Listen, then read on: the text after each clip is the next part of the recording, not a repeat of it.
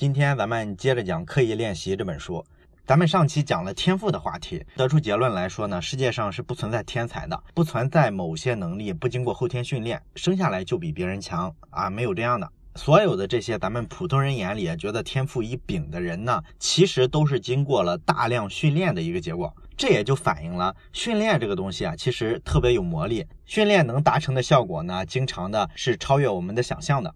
当然了，咱们讲完这个呢，我相信好多朋友可能会对照一下自己，啊，觉得说，哎，你看我也读书，我也练过钢琴，我也学过跳舞，但是最终为什么我没有取得特别大的成就呢？主要原因呢，就是这个练习的方式啊，其实是有讲究的。如果练的方式不对，那么往往来说就是在做一个低水平的重复。那么今天呢，咱们要探讨的就是这个学习方法，究竟什么样的学习方法能帮我们从新手过渡成一个高手？咱们今天就研究一下这个话题。那今天咱们从什么讲起呢？既然要讲一种技能、一种能力，那么咱们就从最基础、最简单的能力开始讲起。咱们先说一说记忆力。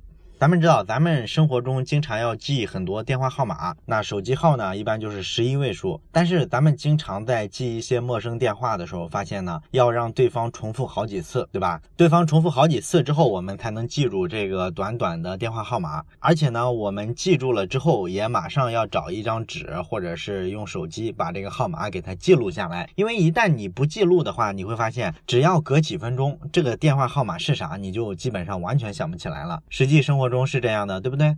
那你说是咱们人类记忆力的问题吗？是不是咱们人类的记忆力就只能维持几分钟？肯定不是啊！你想想，咱们上初中、上高中的时候学过的好多知识，这多少年了？咱们有些知识不是还记得特别清楚吗？那你说为啥区区一个手机号码，十位八位的，我们就只能记几分钟，很快就忘掉了呢？高中那些知识可比这个号码复杂的多，对不对？这个东西呢，你要从人的记忆来看了，因为人的记忆呢，其实是分两种的，一种呢是比较短，叫做工作记忆。工作记忆呢，一般来说啊，就是能记几秒到几分钟的时间。那还有一种记忆呢，叫做长期记忆。咱们十年前、八年前学的东西，现在还能记得，就是因为它纳入了我们的长期记忆。所以呢，咱们对电话号码一堆杂乱无章的、没有规律的数字，为什么记不住它呢？一个核心的原因就是，咱们大脑看到这一组数据的时候，很快把它归到工作记忆里去了。也就是说，你是采用的工作记忆在记这一组数字，所以说几秒钟之后，你就把这数字马上给忘了。而那些特别厉害的，咱们看到的记忆力的高手，他们跟咱们普通人的区别是啥呢？就是他会想到一种办法骗过我们的大脑，然后把这个信息呢写进他的长期记忆，而不是让大脑自动的用工作记忆去记录这些数字。所以说呢，人家能记住更多的信息、更长的数字串，无非就是因为人家学会了转换这个长短记忆力。那《刻意练习》这本书的作者之一埃里克森呢，他做过一个非常简单的实验。这个实验的目的呢，就是测一下人的这个记忆力的潜能究竟有多高。怎么去做这个实验呢？假如说我来做这个实验，你是这个志愿者，那么这个实验通常是这个模样的，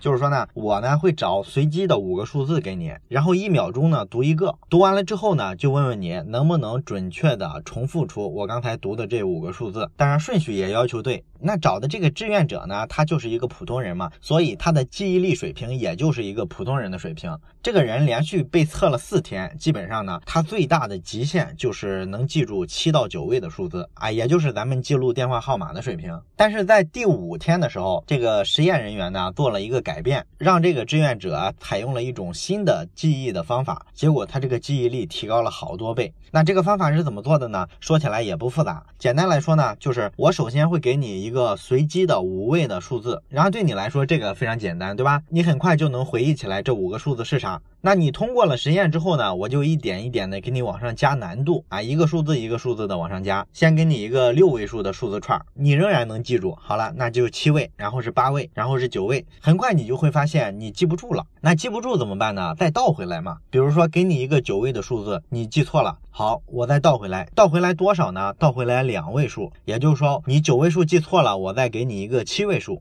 你刚才七位数的这个任务，你不是很轻松的完成了吗？那对你来说呢？你之前已经成功的记住了七位和八位，所以呢，我从七位这个位置重新开始的时候，对你来说你是比较得心应手的，不是很困难，对不对？我就通过这种方式，不断的回调这个任务的难度，让你慢慢的循序渐进往更高的目标去挑战。结果呢，就产生了一个奇迹。很快，这个实验对象呢，就轻轻松松的能记住十几位的一个数字，然后很快是二十几位、三十几位，一直到多少？八十二位。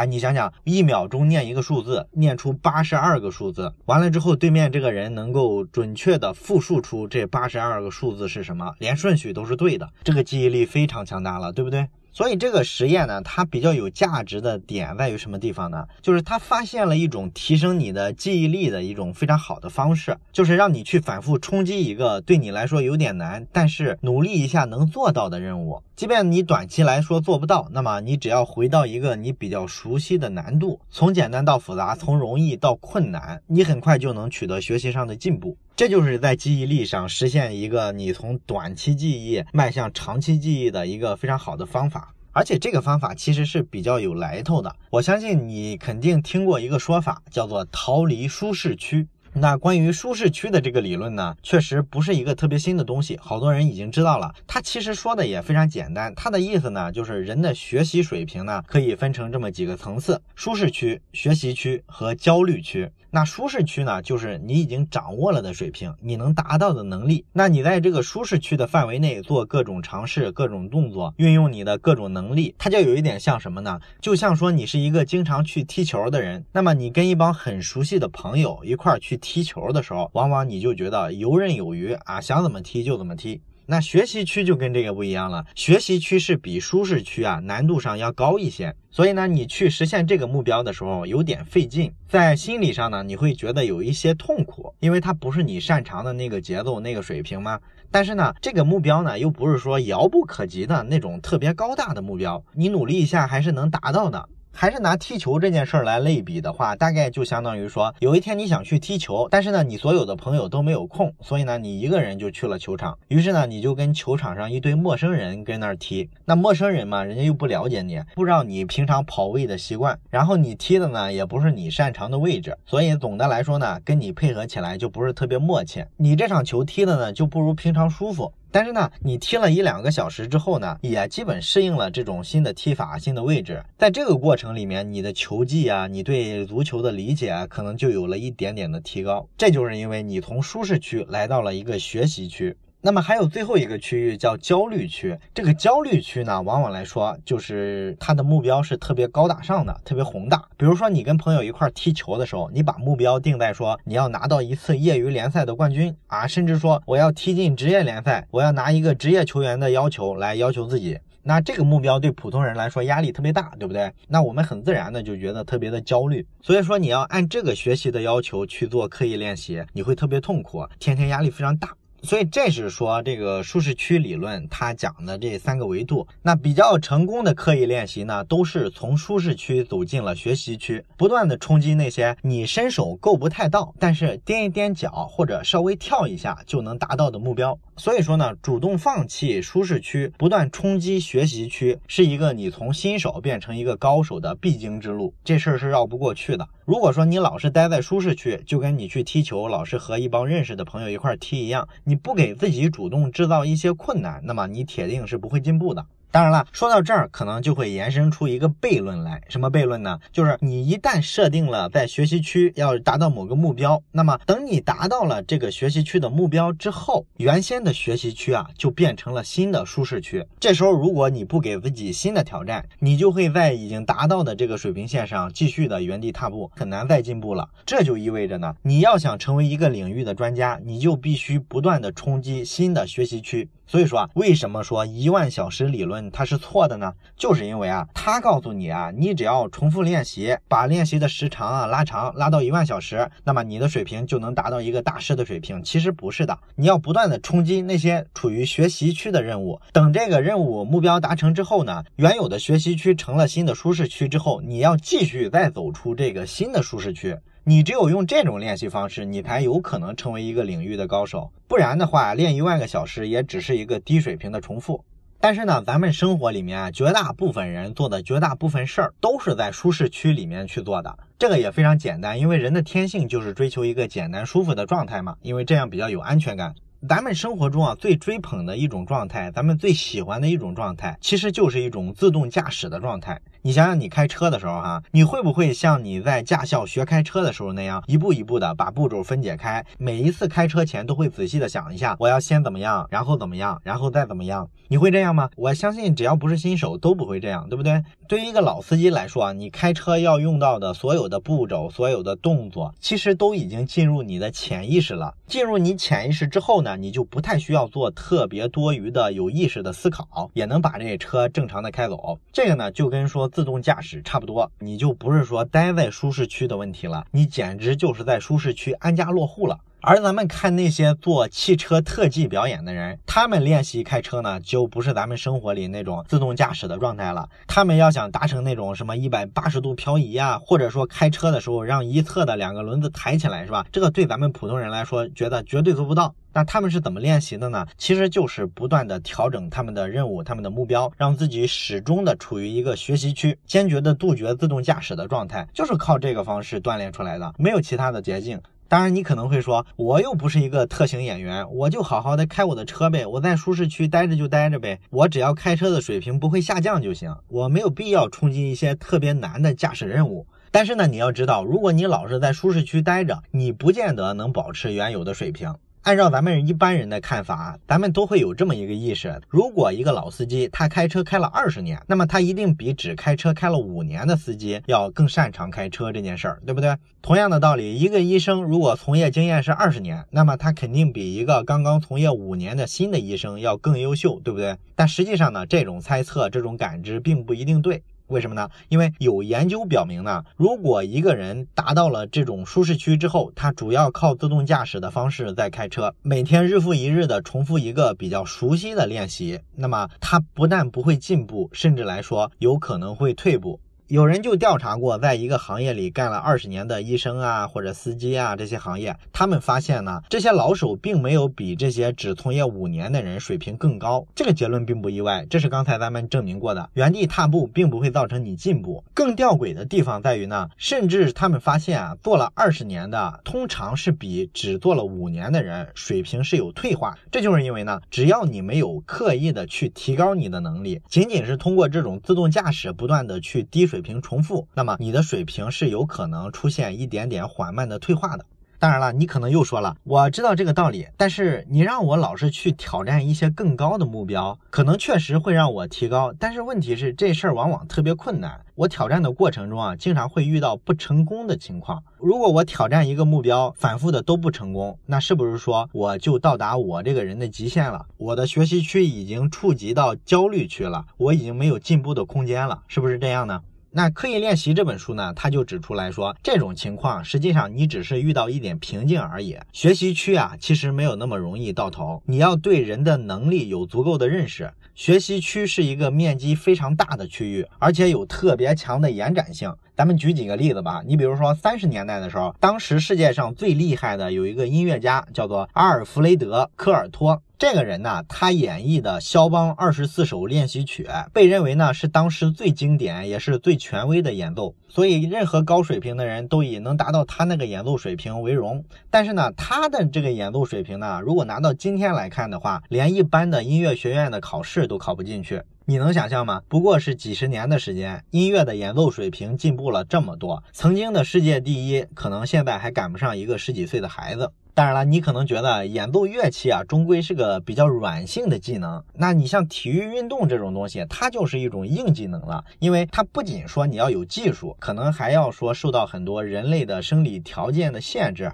哎，你刚才说的走出舒适区的这一套理论，它再厉害，它也没法提高人的生理极限啊。哎，这个还真不一定。我就给你拿这么几个数据来说吧。一九零八年的时候，当时的奥运会的马拉松冠军，你知道他的成绩是多少吗？他的成绩是两小时五十五分十八秒。那么过了一百年之后，咱们现代的马拉松比赛，对于这些专业运动员来说，你知道他的参赛门槛是多少吗？是三小时零五分。也就是说呢，一九零八年的世界纪录拿到今天来说，也就是刚刚能够上参赛的资格而已。类似的情况还有很多，你比如说，同样是一九零八年奥运会，当时的跳水比赛呢，有一个跳水运动员呢，他尝试了一个动作，就是跳起来啊，空翻两周之后，然后跳进水里，就这么一个动作，让他差点受了重伤。所以呢，这个奥运会的官方呢，就认定说，哎呀，这个动作太危险了，以后运动员不要做这种尝试了。所以这个动作就被组委会给禁止了。可是今天呢，跳起来在空中转两周，这都是个什么动作？这是一个十岁开始练体操的孩子在训练里面都经常使用的动作。专业的运动员在空中现在能翻到四五周了。所以说呢，当你冲击学习区的某一个任务感到瓶颈的时候，不要轻易的去怀疑自己，这肯定不是因为你的天赋到头了。咱们上期也讲过，天赋这个东西本身就是不存在的，没有什么能力是别人天生比你强的。所以呢，你看上去不如别人天赋强，不过只是因为你的练习方式啊、练习方法呀，可能是错误的而已。那说到这儿，可能你又会问了，那你说遇到学习区的瓶颈的时候，不能怀疑自己天赋到了极限，这个对我也认。可是这毕竟只是个态度呀。刻意练习这本书难道就是告诉你你要相信自己，要心态平和？那这和心灵鸡汤有啥区别？哎，当然了，这本书肯定不是心灵鸡汤嘛，所以呢，人家也是给了方法的。那刻意练习这本书呢，他就告诉我们，我们在遇到困难、遇到瓶颈的时候，觉得自己始终过不了这一关，怎么去克服呢？有一个非常重要的招，就是一定不要去想做更难的事情，而是呢，尝试去做不同的事情。哎，这什么意思呢？咱们就拿咱们一开始讲的那个记数字的那个实验来说吧。那个志愿者呢，他不是成功的能够记下来八十二个字符串吗？但是他中间也遇到了好多瓶颈啊。比如说他背诵到第二十二个数字的时候，他就遇到困难了，他就反复的退回去，然后再折回来，退回去再折回来。这个二十二个数字这一关，他就是过不了。那最终他是怎么解决的呢？他不是说我继续反复的死磕，我一定要给自己压力，一定要逼着自己跨过这个。非常困难的任务，他最终是想了一个新的解决办法。他记忆数字啊，其实是有方法的嘛。原先的时候呢，这个志愿者呢，他是把这数字啊，每四个数字分成一组，然后按组来记忆一大串的数字。那第二十二个数字这一关，他反复的去尝试，发现不灵的时候呢，他就做了分类上的调整。他开始用三个数字当一组，这样记忆呢，他发现哎，很快突破了这个门槛，一路向下，一直记到第三十四个数字。那三十四个数字的时候，他发现这个办法又不灵了，不灵了之后就再调整呗。他又用了其他新的办法。所以呢，不管什么样的障碍，你想越过它的最好的办法，一定是从不同的方向去想办法，而不是非要跟自己较劲，非要冲击一个更难的目标。而且呢，为了达成一个冲击学习区的效果呢，刻意练习这本书呢还提了几条我们做刻意练习的时候非常重要的操作上的建议。比如说，第一条非常重要的就是，我们一定要设立一个非常具体的目标。你只有有了一个非常具体的目标，你这个刻意练习的效果才能非常明确。就还是拿咱们前面讲的踢球的例子来说吧，你觉得自己平常踢球每周可能踢一两次，花的时间也挺多，那你说你的技术为什么进步的幅度就没有人家职业球员那么大呢？非常重要的一个原因就是呢，你那个练习啊是没有任何的目标的，你的目标是非常虚的，你就是跟朋友一块玩玩，然后出出汗，你觉得特别舒服这种感觉，仅此而已了。而你如果说想刻意练习足球这个技能的话，那你就要像人家职业球员一样，设定一个非常清晰、非常具体的目标。比如说，我今天下午的训练就是要把这个射门的准确率提高到一个什么什么样的水平。你控球过一堆障碍物要达到多少秒之内过完，等等等等，这些目标都是非常清晰的。而且每一个目标呢，都不是在舒适区之内去能做这项练习的。那刻意练习这本书里呢，也举了一个非常简单的例子。他说，这个音乐学院的学生啊，如果你要练小提琴的话，你应该怎么练习呢？你可以给自己设定一个目标，比如说你要弹某一首曲子，然后给自己规定一个速度，比如说你要五分钟之内把这个曲子弹完，然后呢要连续三次，不能犯任何错误，等等等等，这些都叫具体的目标。如果没有这种具体的目标，你就是一遍一遍的去弹琴，那没用。你只是待在一个比较舒适的区域去做低水平的重复，你的演奏水平变高的概率是非常低的。而且设定一个具体的目标，它有一个什么好处呢？就是你的注意力其实这时候是比较容易集中起来的。很简单，因为你知道你要干嘛嘛。如果你只是一遍一遍的去练的时候，你就很容易丧失注意力。那这本书里也讲了一个非常经典的咱们音乐学院的导师和学生聊天的场景。一般的场景都是这样的：这个学生呢就在那练啊练啊，一遍又一遍。然后老师就问他说：“哎，你怎么每一遍弹的时候某个音总是不对呢？你有没有找找原因？”这个学生呢就说我不知道，我就是练了好多遍，我已经很努力了。那老师就问啊，你练了多少次啊？嗯，大概有二十多次吧。那弹对了几次呢？弹对了几次？我我不知道，一两次。哎，你看啊，他这个练的时候，真的就是埋着头苦练，但是呢，注意力完全丧失了，只是一种机械的惯性在往前走，这完全是一种自动驾驶的状态。这种训练有什么效果呢？对不对？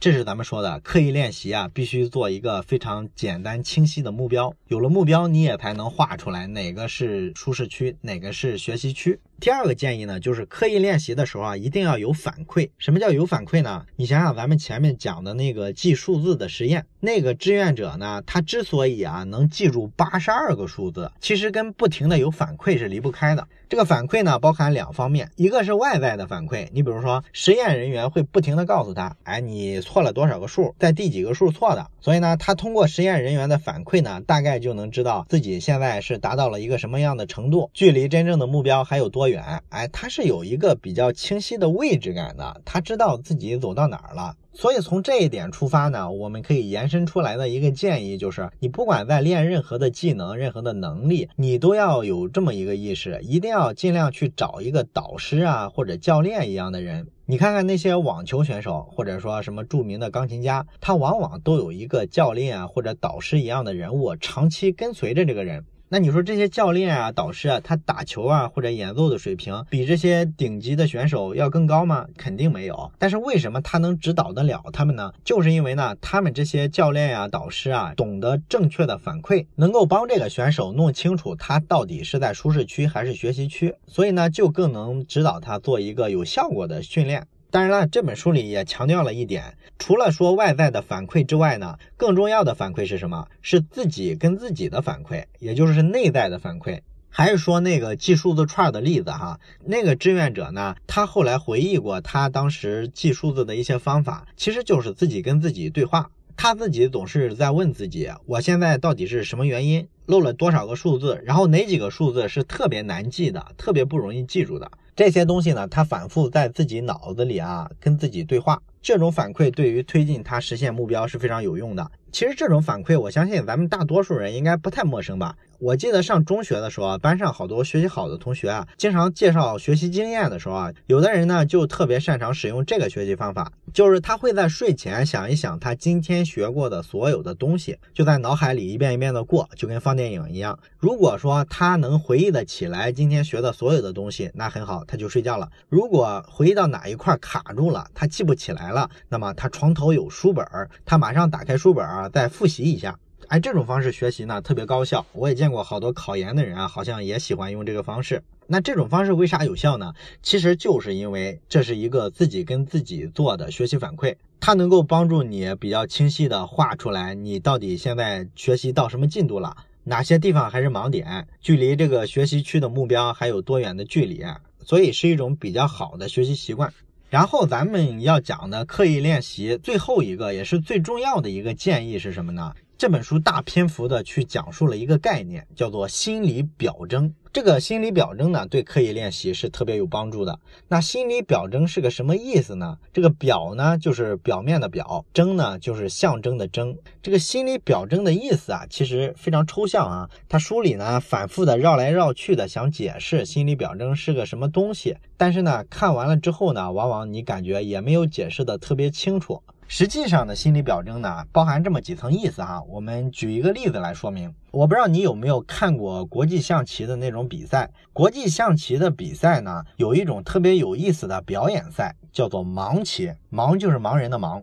这个盲棋是什么意思呢？这个电视上有时候会播盲棋的比赛，往往呢就是一个国际象棋的大师，同时对垒几个业余的高手。这个盲棋是什么意思呢？就是这个大师呢是不能看棋盘的，他不知道现在棋盘上是个什么情况。那你说他不知道什么情况，怎么跟别人下呢？很简单，别人呢走一步之后，然后会有一个递话的人跑过来跟大师说：“哎，那谁谁谁走了这么一步棋，哦，大师就知道了。”然后大师就说：“我的对策是走这么一步。”然后跟这个递话的人说，这个递话的人呢再跑到棋盘上帮大师走这一步。全盘的整个过程啊，这个象棋大师是不能看棋盘的，他只能凭他对这个棋盘现在是一个什么形式的记忆，去跟这些业余的高手过招。而且呢，这个盲棋比赛特别有观赏性的地方在于什么呢？有的大师啊，他不是一个人对一个人下盲棋，他是一个人对十二个人。啊，你可以想想这个难度是吧？你要在脑海里啊，同时记住十二个棋盘现在是一个什么格局，咱们普通人想想就可以知道这个难度有多高，对不对？大部分的时候呢，这种下盲棋的结果就是那些大师呢是非常轻松的能秒杀业余的高手的。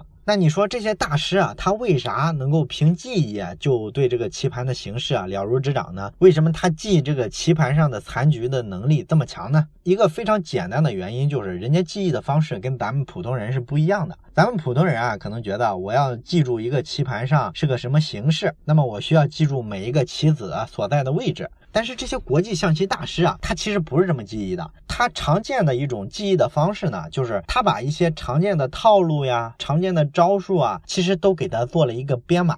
也就是说，在他脑海里啊，各种各样招数的组合，就有一点像一块一块的积木，每一个积木上呢都有编号。所以他看到一盘棋的时候，他首先给它拆解这个棋盘上常见的几种格局，他能够根据这个棋盘上的形式找到对应的积木，用这几块积木就能拼凑起来。现在棋盘是处于一个什么样的形式？他脑海里的这个棋盘上的这种所谓的形式，无非就是一些模块化的数字组合而已。所以人家大师对这个棋盘盘面的记忆呢，根本就不需要像咱们普通人一样，需要一个子儿一个子儿的去记。所以说，人家能同时记十二个盘面还不乱。那这些国际象棋大师的这些模块化的记忆方式呢？它的本质就是从棋盘上提取出一些特征来，方便他去记忆。这种套路就叫做心理表征。当然还有其他的心理表征的表现形式，你比如说把一些杂乱无章的信息跟你比较熟悉的东西结合起来，往往你就能记住特别多的信息量，对不对？打个比方说，我给你十五个特别乱、特别没有规律的英文字母，我让你把这些字母全部记住，你发现你读个五遍十遍你也记不住，对不对？但是我如果告诉你这十几个字母啊，其实组合起来是两个英文单词，这两个英文单词呢，你非常常见。那这时候你都不用记是吧？你一下就能说出这十五个字母的全部，非常容易。